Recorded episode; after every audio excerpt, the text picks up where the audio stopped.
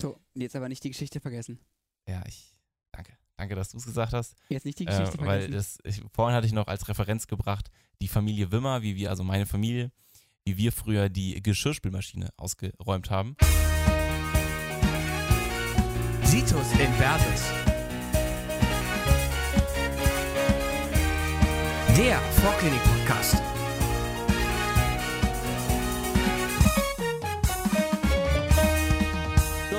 Moin! jetzt geht's ab. Die Ruhe ist vorbei. Wirklich jetzt tatsächlich, weil wir haben traurigerweise schon 25 Minuten aufgenommen gehabt. Mm, war das schön. Knackige Jokes, Ja. tolle Eselsbrücken, Bis dann Ja. gute aufgefallen Stimmung. Ist, bis dann aufgefallen ist, dass das Mikrofon von Wimmer nicht aufgenommen hat. Und Ja. deswegen machen wir den ganzen Spaß jetzt nochmal. Deswegen ist jetzt doppelt so gut. Ja, ja, die Ruhe ist mindestens- vorbei? Mindestens. Für Leo. Moritz, hi. Bin zu mir, hi. Und jetzt stellen wir uns der Frage, warum haben wir in der letzten Folge so viel über staatliche Potenziale gesprochen? Warum haben wir so viel über Ruhepotenziale und was weiß ich für Potenziale philosophiert? Warum machen wir das Ganze? Die Frage ist, wie kann ich ein Signal weiterleiten? Und diese Signalweiterleitung geschieht durch eben eine Abweichung, eine Schwankung von diesem Ruhemembranpotenzial. Und das ist jetzt, ähm, wie soll ich sagen, so ein bisschen der, der digitale Code unseres Körpers, Mhm. wie wir so kommunizieren über die Aktionspotenziale. Und das sind ganz klar definierte äh, Potentialschwankungen, die auch immer gleich sind, nach dem Alles- oder Nichts-Prinzip. Also die sehen immer gleich aus. Aber es gibt verschiedene Zellen, die diese Potenziale erzeugen können. Und so der Klassiker ist das Neuron. Mhm. Ne? Das ist, das, glaube die erste Zelle, die einem einfällt, wenn man über Signalweiterleitung spricht. Und äh, dieses typische Muster möchten wir jetzt durchsprechen, weil das halt auch ein relativ zentrales Thema in Prüfungen sein kann. Und laufen das jetzt quasi mal Step für Step die Phase ab, damit jeder weiß, was Phase ist. Wir legen los mit dem Ruhemembranpotenzial. Also im Prinzip die allererste Phase, in der alles noch normal ist, so wie immer, alles gechillt. Und die Ausgangslage ist eben das Membranpotenzial, das nahe dem Ruhemembranpotenzial von Kalium liegt. Kalium hat die höchste Leitfähigkeit, das ist auch die Ursache für, diese, für diesen Zusammenhang. Und wir haben kaum Natriumleitfähigkeit. Deswegen haben wir hier jetzt minus ein, ein Ruhemembranpotenzial von circa minus 70 Millivolt. So, und dann kommt es init zu einer initialen Aktivierung bis hin zu einem sogenannten Schwellenpotenzial.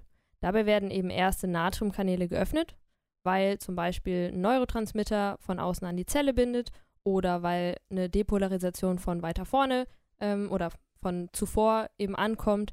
Und jetzt kommt es eben zu diesem Einstrom von Natriumionen. Also es wird etwas positiver, die Natriumleitfähigkeit steigt. Ähm, aber so eine richtige Initialzündung, also dass es so richtig jetzt losgeht in dieser Kurve nach oben, das kommt erst noch. Und zwar, wenn genügend von diesen einzelnen Natriumkanäle geöffnet werden, dann wird das sogenannte Schwellenpotenzial erreicht. Also da wird dann diese richtige Lawine losgetreten und das ist bei circa minus 50 Millivolt. So, warum haben wir jetzt diesen Signalmechanismus?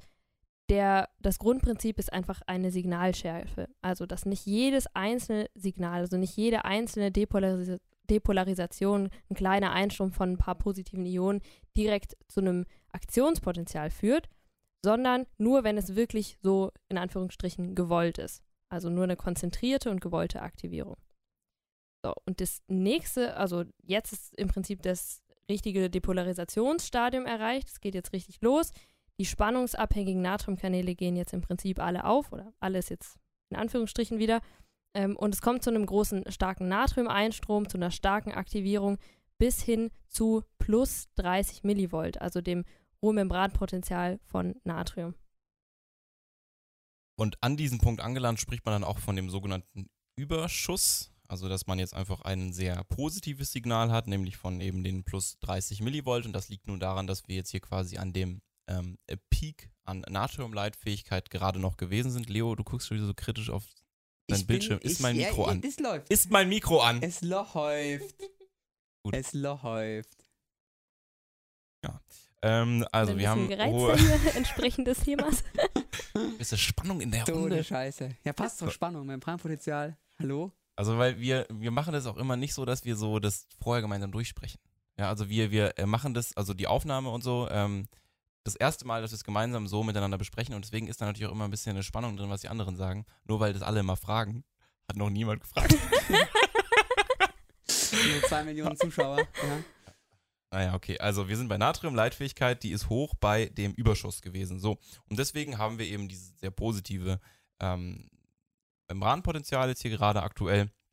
Aber da gibt es jetzt diesen etwas komischen oder verwirrenden Umstand, dass wir in diesem Moment, wo das jetzt gerade so positiv wird, ähm, die Natriumleitfähigkeit schon wieder sehr stark abnimmt. Aber woran liegt das denn? Eigentlich könnte man ja meinen, die haben diesen, äh, diesen Schwellenwert überschritten und deswegen sind die jetzt spannungsmäßig aktiviert oder geöffnet. Ja? Tatsächlich findet aber eben so eine mechanische Inaktivierung statt, wenn das sehr positiv wird. Ja?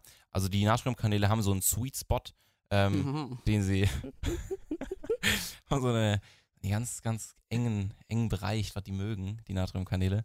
Und der ist dann eben so, ähm, geht bei minus 50 Millivolt los, dann Richtung positive und bei plus 30 sind wir schon äh, wieder in dem Bereich, wo das Ganze inaktiviert ist, also mechanisch so eine Art Pfropf, so ein Stopfen, der da so in diese Natriumkanäle rein.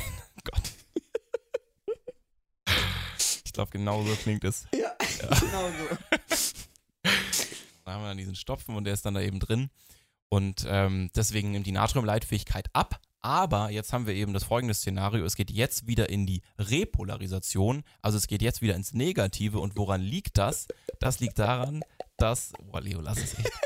Das liegt daran, dass die Kaliumleitfähigkeit jetzt wieder zunimmt, ja? Also wir hatten erst in diesem, in der Depolarisation hatten wir gesagt, ähm, die Natriumleitfähigkeit nimmt zu, die werden jetzt wieder inaktiviert, die spannungsabhängigen Kaliumkanäle werden aktiviert. Und deswegen haben wir nun diese Repolarisation, es geht wieder ins Negative. Und weil die Leitfähigkeit von Kalium durch den Einfluss dieser spannungsabhängigen Kaliumkanäle jetzt so hoch ist, kommen wir sogar in einen Membranspannungsbereich von unter minus 70 Millivolt, also sogar auf so minus 80, minus 85 Millivolt geht es dann am Ende runter.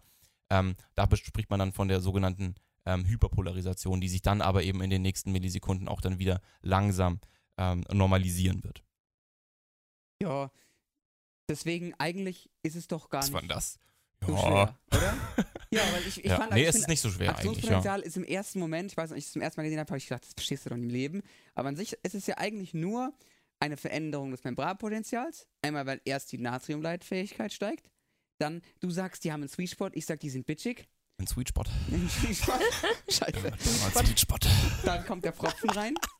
Und dann, dann, äh, dann ähm, erhöht sich die Kaliumleitfähigkeit. Und dadurch ähm, nähert sich erst dem positiven Potenzial von Natrium an, depolarisiert, und dann dem negativen Potenzial von Kalium depolarisiert. Nee, repolarisiert. Mhm. Und deswegen ist es eigentlich gar nicht so wild. Und jetzt habt ihr es verstanden und jetzt gibt's volle Punktzahl auf dem Thema. Ja, es gibt eben noch eine weitere Konsequenz aus der Inaktivierung dieser Natriumkanäle. Und zwar, die sind kurzzeitig, sind diese Zellen nicht aktivierbar und dann kommt es eben zur Refraktärzeit. Was heißt das konkret? Da können keine Aktionspotenziale ausgelöst werden. So, wenn jetzt, warum, warum passiert es? Der Pfropfen, der hängt noch in den Natriumkanälen drin und der entweicht eben relativ langsam erst wieder aus denen. So, und der Sinn des Ganzen ist auf der einen Seite eine nicht zu, also dass die Frequenz der Aktionspotenziale nicht zu hoch ist und auf der anderen Seite eine gezielte Richtung der Ausbreitung. Wir stellen uns das ganz konkret einfach mal von links nach rechts vor, wie es zu einer Erregungsausbreitung kommt und ähm, wir wollen, dass es nur in die eine Richtung geht. Deswegen blockieren wir alles, was dahinter passiert ist, das blockieren wir, damit es nicht wieder zurück dahin reingeht. So. Weil die haben keine Augen im Kopf, die ganzen Ionen, die wissen nicht, wo ist rechts, wo, wenigsten, wo ja. und wollen, ähm, genau, können shit. eben nur in die eine Richtung weiter. So. Man unterscheidet jetzt einmal zwischen der absoluten und der relativen Refraktärzeit. Die absolute nennt man auch eine vollständige Inaktivierung, also da kann man im Prinzip ganz machen, was du willst. Es kommt nicht zu einer Aktivierung und die Dauer davon ist circa eine Millisekunde in Neuronen. Und die relative Refraktärzeit, die passiert unter einem, also dort kann es unter einem erhöhten Aufwand, also bei einer erhöhten Reizschwelle, dann doch zu einem Aktionspotenzial kommen, ähm, weil eben so ein paar Natriumkanäle schon wieder aktiviert sind, also schon ein paar Natriumkanäle wieder quasi bereit sind für ein neues Aktionspotenzial, aber nicht viele. Also man bräuchte da schon eine ganz starke Depolarisation. Und diese Dauer sind nochmal circa eine Millisekunde. Genau. Und das war jetzt, das, das waren jetzt alles Zahlen, die zum Neuron gehören. Ähm, wie gesagt, gibt es auch andere Zellen, insbesondere Muskelzellen, die Aktionspotenziale auslösen. Und da ist das Herz als, ähm, als Muskel nochmal von zentraler Bedeutung. Und da werden auch wirklich von den verschiedenen Kompartimenten die Aktionspotenziale durchgekaut. Und nur mal so, um es in Relation zu setzen, ist die absolute Refraktärzeit beim Herzen 250 Millisekunden. Sprich, schon einen kleinen Zacken länger. Und warum ist es so? Naja, du hast ein großes Organ. Das sollte bestenfalls nicht anfangen zu zucken. Aktionspotenzial ist auch einfach sehr lang, oder? Beim genau, ja. Das, also also im, im Verhältnis ist es auch wieder 1 zu 1 Mhm. ungefähr. Also, also so, so, so 250, 300 Millisekunden. Hm. je, je nach, Herz, ähm, je, je nach ähm, Herzschlaggeschwindigkeit. Und das ist trotzdem aber wieder so ungefähr 1 zu 1. Also absolute Refraktärzeit und Aktionspotenziallänge geben sich ungefähr die Waage.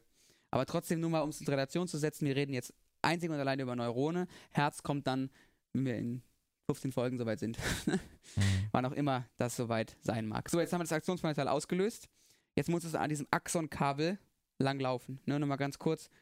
Neu äh, Neuron besteht aus dem Soma mit diesem Dendritenbäumchen oben und dann das eine Kabel, was unten rausläuft, das Axon mit so ein paar Endknöpfchen unten. Und das, dieses Kabel läuft es jetzt lang. Und wir wollen jetzt dieses Paket, unser, unser Aktionspotenzial runterbringen. Und da gibt es zwei Möglichkeiten. Eine gute und eine schlechte, wenn man Mhm. jetzt einfach mal so werten sagen darf, wie man das machen kann. Genau, es gibt nämlich entweder die Option, dass man dieses, ähm, dieses Kabel, also dieses Axon, ähm, einpackt, also isoliert und da eine, ähm, im Prinzip so eine Isolation wie bei einem Kabel drumherum macht oder eben nicht. Ja?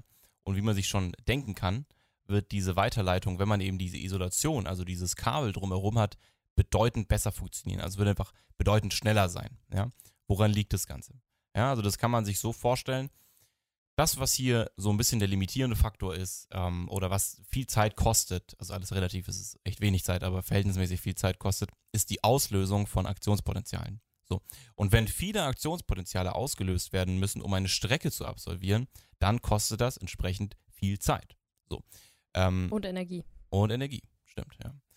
Und bei diesen, äh, bei diesen Axonen, die nicht isoliert sind, also wo man keine äh, Myelinscheide drumherum hat, man spricht auch von den marklosen Fasern, da muss ja quasi an jedem einzelnen Pünktchen, in der letzten Folge habe ich gesagt, an, also in der letzten Aufnahme, im letzten Versuch, an jedem einzelnen Mikromillimeter ähm, ähm, muss, muss, muss versucht werden, hier ein Aktionspotenzial ausgelöst zu werden und muss jedes einzelne Stückchen muss entlang marschiert werden von diesem Aktionspotenzial. So. Wenn man aber diese Isolation hat, dann kann diese Positivierung quasi eingepackt von diesem, von diesem Mantel, von dieser Myelinscheide innerhalb des, ähm, innerhalb des Axons einen ganzen Abschnitt gewissermaßen ja überspringen, ja, also weiterspringen ähm, unterhalb von diesem, von dieser Isolation entlang. So. Und dann muss das nächste Aktionspotenzial erst wieder ausgelöst werden, wenn wieder so eine Lücke aufkommt zwischen so kleinen Isolationsstücken an den sogenannten Schnürringen, ja. Und diese springende, auch saltatorische Weiterleitung genannt, ist eben bedeutend schneller als diese kontinuierliche Weiterleitung. So. Und äh, wenn man sich das Ganze zum Beispiel so vorstellen würde, dass ähm, ein, ein, ein Postbote irgendwie ein, ein Paket verteilen will in einer Straße, dann und er sein Auto in der Mitte abstellt und einfach losrennt zu jedem einzelnen Haus oder geht, dann ist er natürlich relativ langsam. Wenn er sich aber nun an jede Tür einen Kollegen stellen würde und jedem dann irgendwie ein Päckchen zuwirft, dann wäre das natürlich viel schneller. Ja? Also diese springende Weiterleitung ist viel schneller, als wenn es so kontinuierlich vorangeht. So, jetzt aber nicht die Geschichte vergessen. Ja, ich danke. Danke, dass du es gesagt hast. Jetzt nicht die Äh, Geschichte weil vergessen. das, ich, vorhin hatte ich noch als Referenz gebracht, die Familie Wimmer, wie wir, also meine Familie, wie wir früher die Geschirrspülmaschine ausgeräumt haben. Ganz und- kurzer Input, was man wissen muss, die sind zu Hause in der Fußballmannschaft. Ich habe, ich hab, ich hab, also meine Eltern hatten beide schon eine Ehe vorher äh, und deswegen habe ich sehr viele Jetzt Geschwister. persönlich. Und ähm, deswegen habe ich insgesamt acht Geschwister. Ja. Ja. Ähm, drei davon ähm, haben 100% die gleichen Eltern wie ich. So, auf jeden Fall waren es immer viele bei uns zu Hause und äh, als wir Geschirrmaschine ausgeräumt haben, da haben wir das nicht so gemacht, dass hier dann irgendwie einer hier einen, einen Teller genommen hat und den dann irgendwie rübergeräumt hat und weggeräumt hat. Nee, nee, nee. Das war mit der Effizienz von uns nicht zu vereinen. Deswegen haben wir da so ein, so ein Ketten, so ein Netzsystem aufgebaut und einer hat sich in die Mitte gestellt, hat alles aus der Geschirrmaschine ausgeräumt. Einer hat sich dann vor die Gläser, einer vor die Teller, einer vor die Küchensachen und so gestellt und dann zack wurde das da untereinander aufgeteilt und innerhalb von wenigen Sekunden in saltatorischer Manier haben wir da die Geschirrmaschine ausgeräumt. Ja, und es war natürlich bedeutend schneller, als wenn man das kontinuierlich gemacht hätte. Danke der Nachfrage, Leo, habe ich gerne erzählt. Tolle Geschichte. Reißt alle mit. Ja.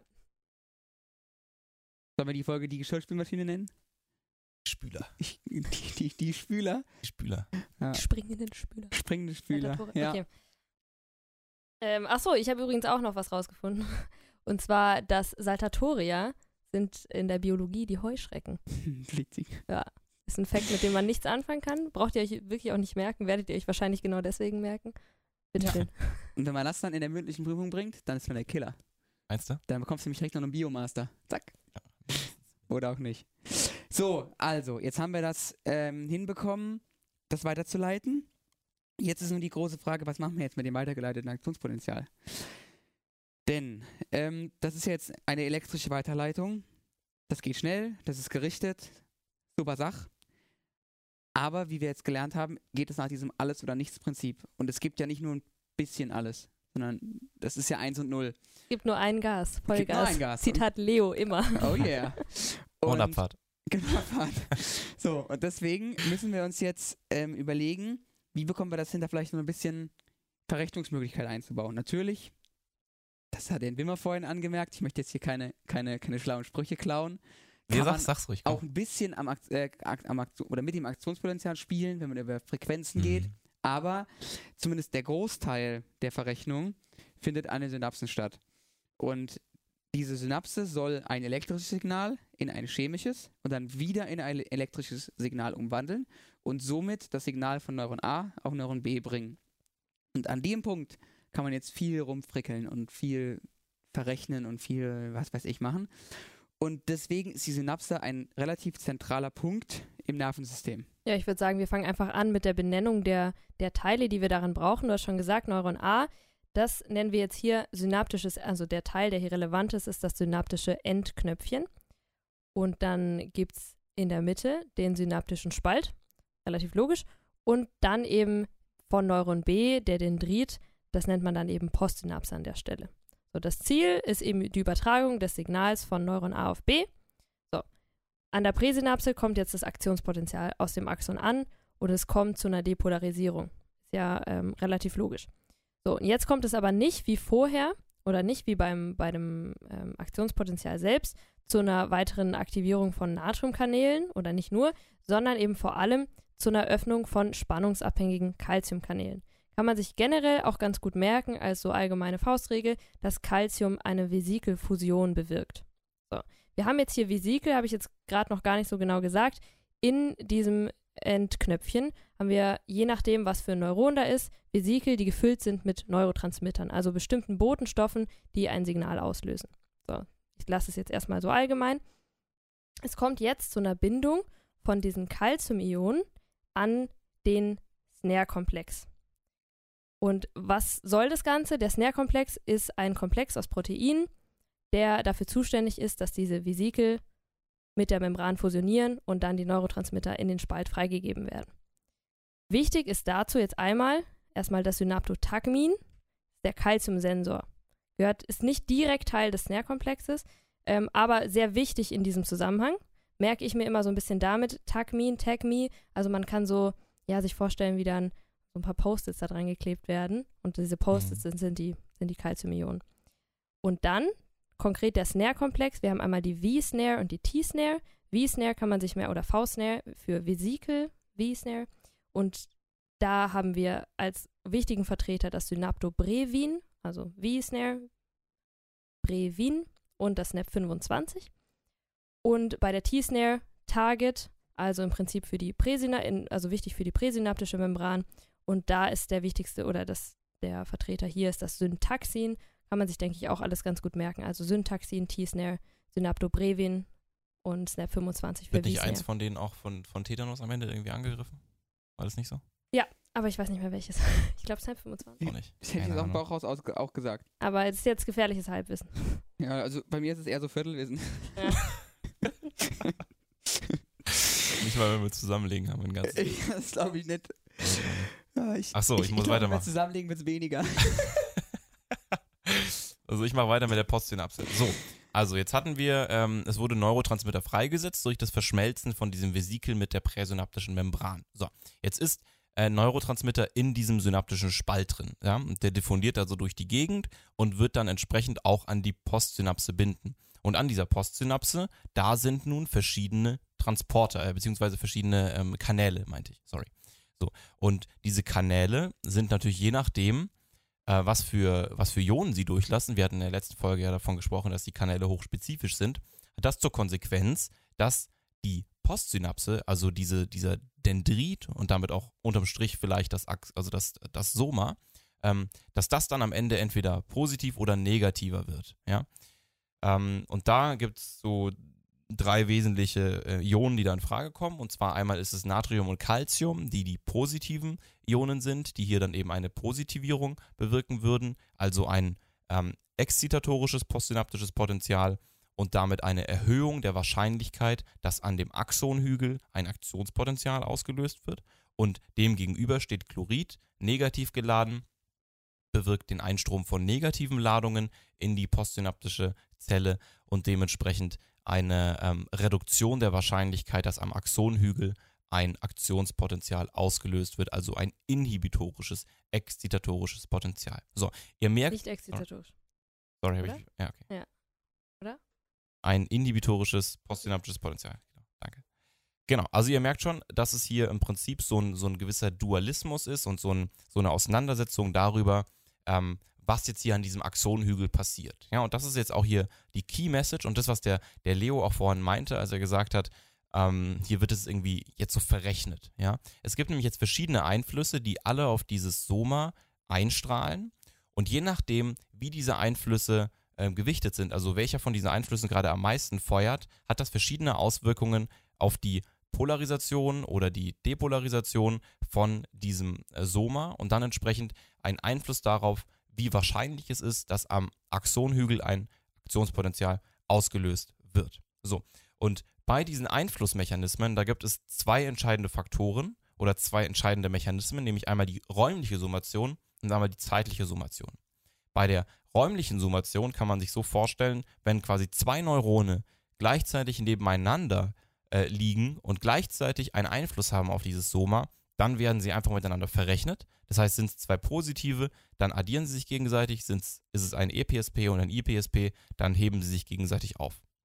Und bei der zeitlichen Summation kann es sein, dass ein Neuron, wenn relativ schnell hintereinander zweimal ähm, ein Einfluss besteht aus diesem, also ein EPSP ausgelöst wird, dass diese sich nacheinander aufaddieren. Ja, also wenn das nah genug aneinander ist, die Einflüsse von diesem EPSP beziehungsweise von der ähm, präsynaptischen Zelle, die äh, darauf feuert, dann addieren sich die beiden auf. Dafür muss es aber eben sehr schnell hintereinander kommen. Und da kann man wieder das aufgreifen, was Leo vorhin sagte, dass nämlich auch die Frequenz von den Aktionspotenzialen Einfluss hat, weil wenn diese Frequenz höher ist, dann kommt es zu einer erhöhten Frequenz von Ausschüttung von Snare-Komplexen an der Präsynapse, mehr, ähm, mehr, mehr Transmitter im, im synaptischen Spalt und dann eine erhöhte Aneinanderreihung von EPSPs und damit eine zeitliche Summation und, um den Schlussstrich zu ziehen, eine Erhöhung der Wahrscheinlichkeit, dass am Aktionhügel ein Aktionspotenzial ausgelöst wird. Mhm. Ganz Ja. kurz, die Snare-Komplexe werden nicht ausgeschüttet, aber halt die Vesikel. Nur, ähm, ja, nee, genau, nur, dass es nicht falsch gemerkt wird.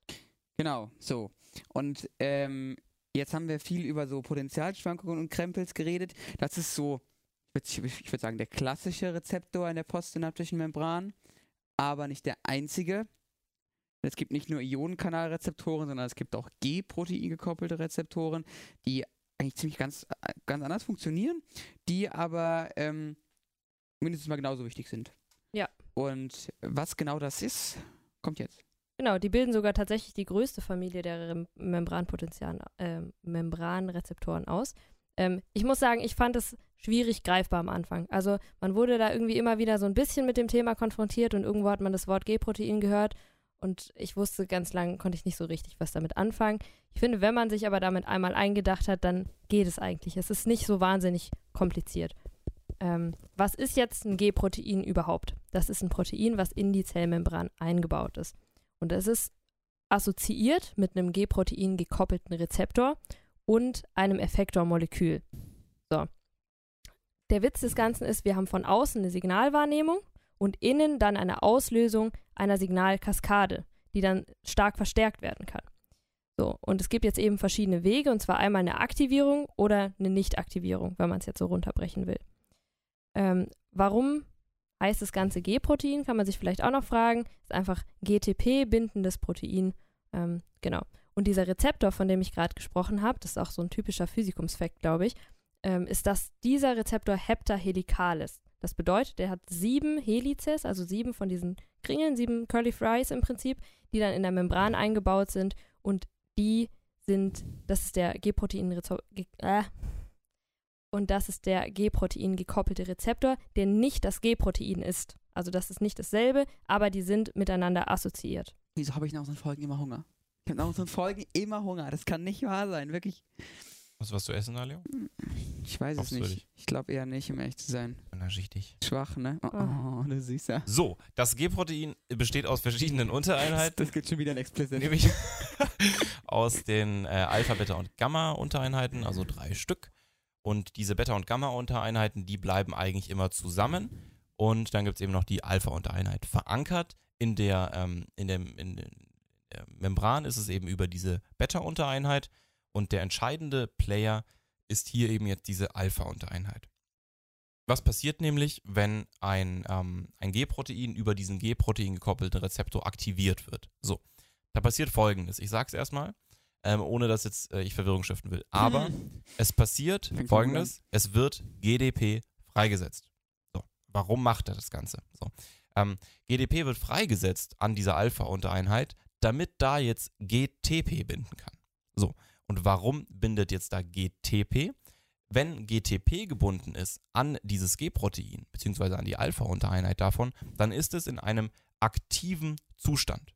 So. Es hat aber und kann dann eben entsprechend, und darauf gehen wir gleich noch ein, kann dann alle möglichen Kaskaden auslösen. Ja, je nachdem, was für ein G-Protein das ist, können verschiedene Sachen daraus folgen.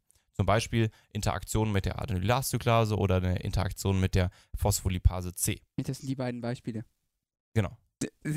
Du stellst gerade so vor, als wenn es 500 Kaskade ist, zwei. Achso, ich, ich, keine Ahnung, ich dachte immer, das wird für uns alles so vereinfacht. Nö, also soweit ich weiß, sind es zwei. Okay. Also dann haben wir die beiden wesentlichen Beispiele hiermit schon besprochen. So, und jetzt hatten wir eben, wie gesagt, dass ähm, GTP jetzt hier gebunden ist und es im aktiven Zustand ist. Aber um diesen Zyklus jetzt wieder zu Ende zu denken, muss man noch einen Fakt wissen, nämlich, dass in dieser Alpha-Untereinheit eine GTPase-Aktivität ist. Ja? Das heißt, GTP, ähm, aus dem GTP wird ein Phosphat abgespalten und es bleibt nur noch GDP übrig. Und dadurch ist es wieder im inaktiven Zustand. Und es bräuchte jetzt wieder einen Einfluss ähm, an diesem G-Protein gekoppelten Rezeptor, dass aus der Alpha-Untereinheit das GDP freigesetzt wird, damit wieder neues GTP binden kann. Ja? Also die GTPase-Untereinheit ähm, wirkt dem aktivierten Status entgegen, ähm, bewirkt, dass es in den inaktiven Status geht. Und damit es wieder zu einem aktiven Zustand kommt, braucht es wieder den Einfluss von draußen, ähm, von einem sogenannten First Messenger, der dann eben an diesen, an dieses G-Protein gekoppelte oder an diesen G-Protein gekoppelten Rezeptor bindet. So, und jetzt gibt es eben verschiedene Arten dieser G-Proteine. Einmal GS, GI und GQ. Das sind so die wichtigsten, die wir da kennen müssen. So, GS ist stimulierend. Es kommt zu einer Aktivierung von der Adenylatcyclase durch die Alpha-Untereinheit, die jetzt eben aktiv ist, haben wir ja gerade schon gehört. Und dann, was macht Ach, die ganz kurz vielleicht noch eine Sache kann ich einfügen vielleicht, Mhm. nämlich dass ähm, durch die Aktivierung eben auch die Beta- und Gamma-Untereinheit abgespalten wird. Habe ich, Ja. glaube ich, nicht gesagt. Ja. Ne? Hm, Genau. Also äh, die Beta- und Gamma-Untereinheit, die sind ja gemeinsam, die werden abgespalten. Mhm. Und manchmal machen die dann auch noch so ein paar Nebensachen, aber der Hauptplayer ist eben die Alpha-Untereinheit. Genau. Was Sorry. ich noch hinzufügen will, Entschuldigung, dass die Beta-Gamma-Untereinheit Dann haben wir ist unsere über- kleine Mansplaining-Intervention genau, auch beendet. ist, ist über einen Lipidanker in der Membran verankert. Das heißt, die bleibt in der Membran hängen. Die, die fliegt nicht in der Zelle rum. Die Alpha kann in der Zelle rumfliegen. Die, die bricht ab und Ah, die Flügel, oder? die fliegt. Die, die hat Red Bull getrunken. Okay. Product Placement, jawohl. Traum. Ja, okay, sorry. Ähm, genau, also die Alpha-Untereinheit, die aktiviert die Adenylatcyclase. Was macht die? Die zykliert ATP. Also Oh. macht aus ATP CAMP. CAMP steht für zyklisches AMP. Habe ich auch erst relativ spät irgendwie gecheckt. ähm, und CAMP ist ein sehr wichtiger Second Messenger. Warum? Ah, das ist zyklisch.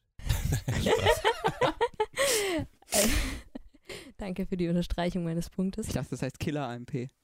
Also, Second. Entschuldigung. Lassen wir mal die Sumia hier in wir, Ruhe wir erklären. konzentrieren uns jetzt.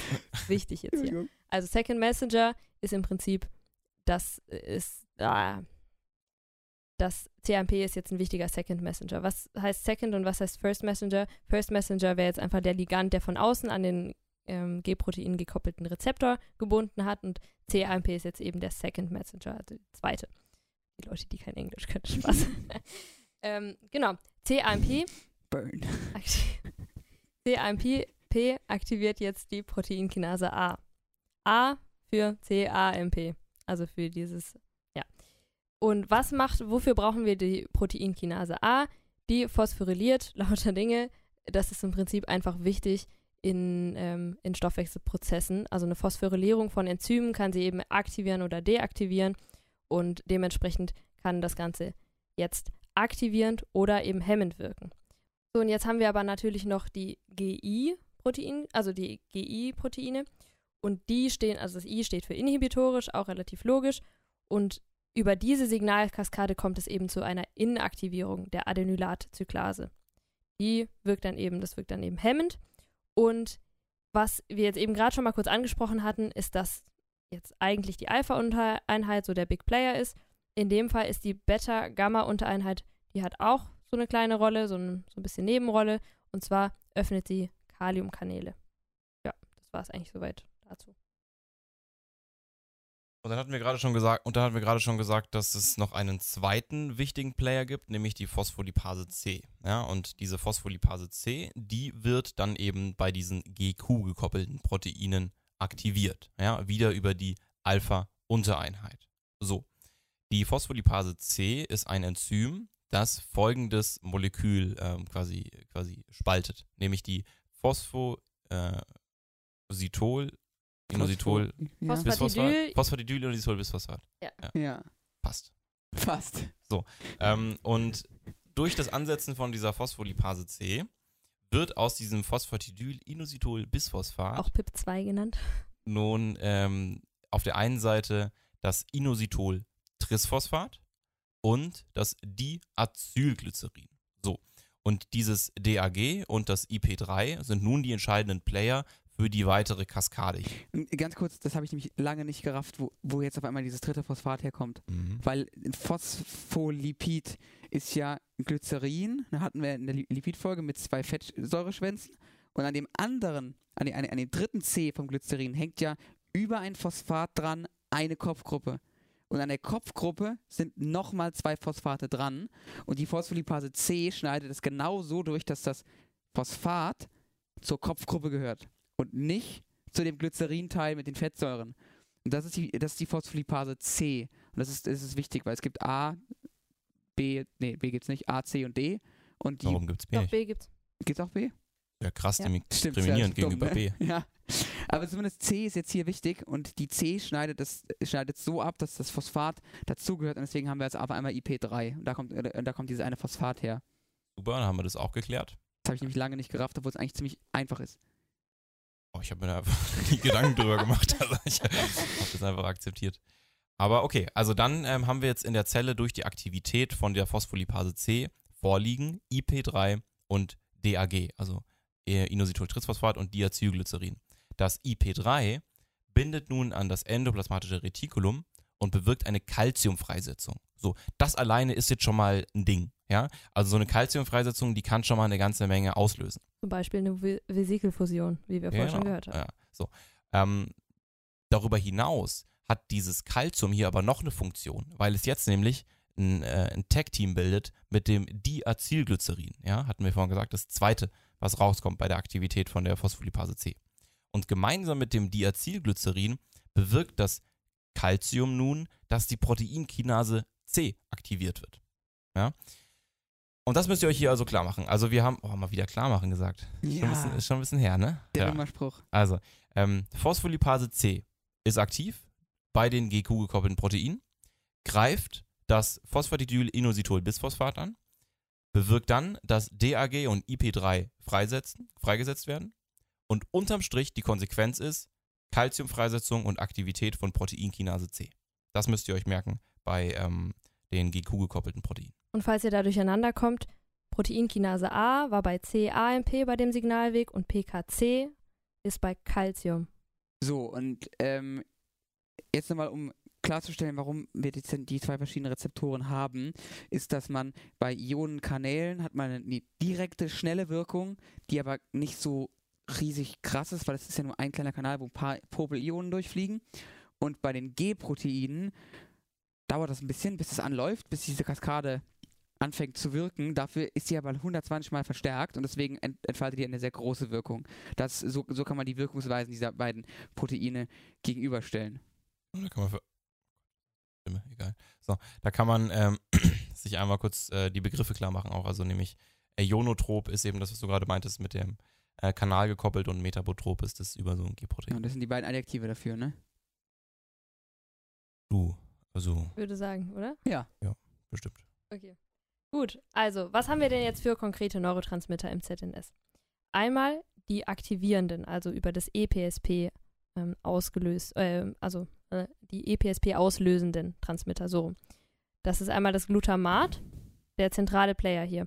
Und da gibt es an, an ähm, postsynaptischen ähm, Kanälen einmal das AMPA, den AMPA und NMDA. Das ist jetzt einfach nur hier der Vollständigkeit halber genannt. Das kommt im Detail nochmal in der, in der spezifischeren Physiologie dazu.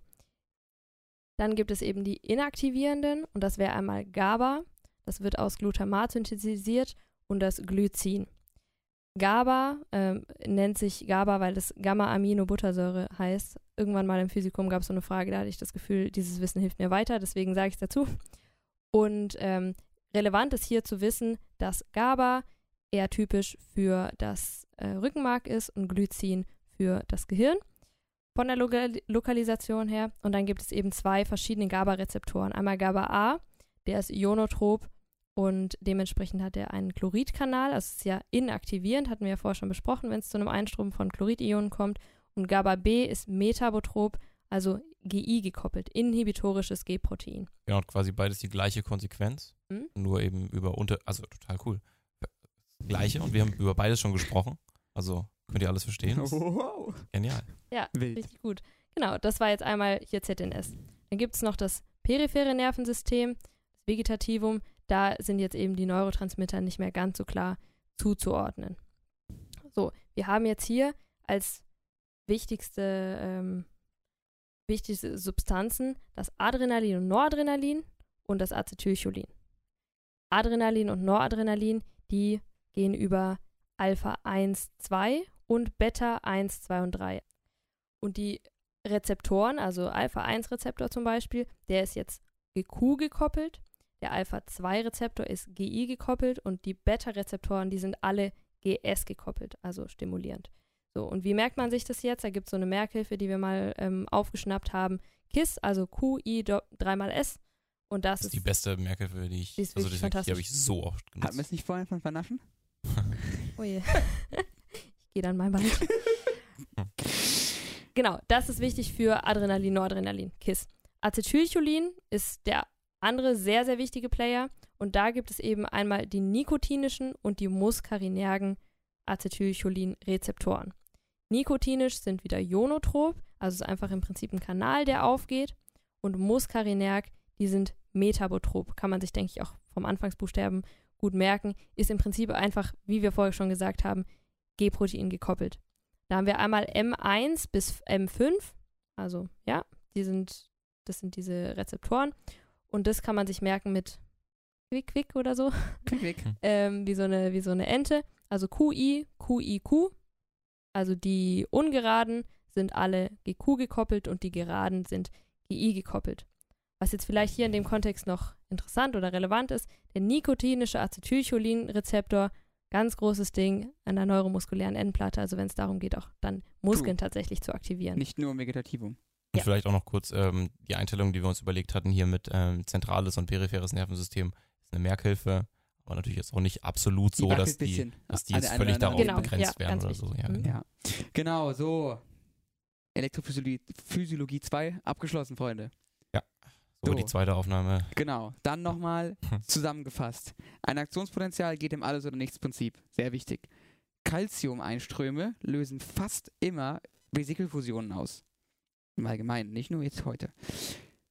Die Verrechnungen von verschiedenen neuronalen Inputen findet größtenteils bei der Synap äh, synaptischen Übertragung räumlich und zeitlich statt.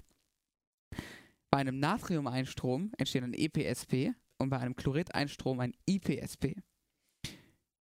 Dann gibt es G-Protein gekoppelte Rezeptoren, wobei GS und GI Gegenspieler sind und GQ ist halt GQ.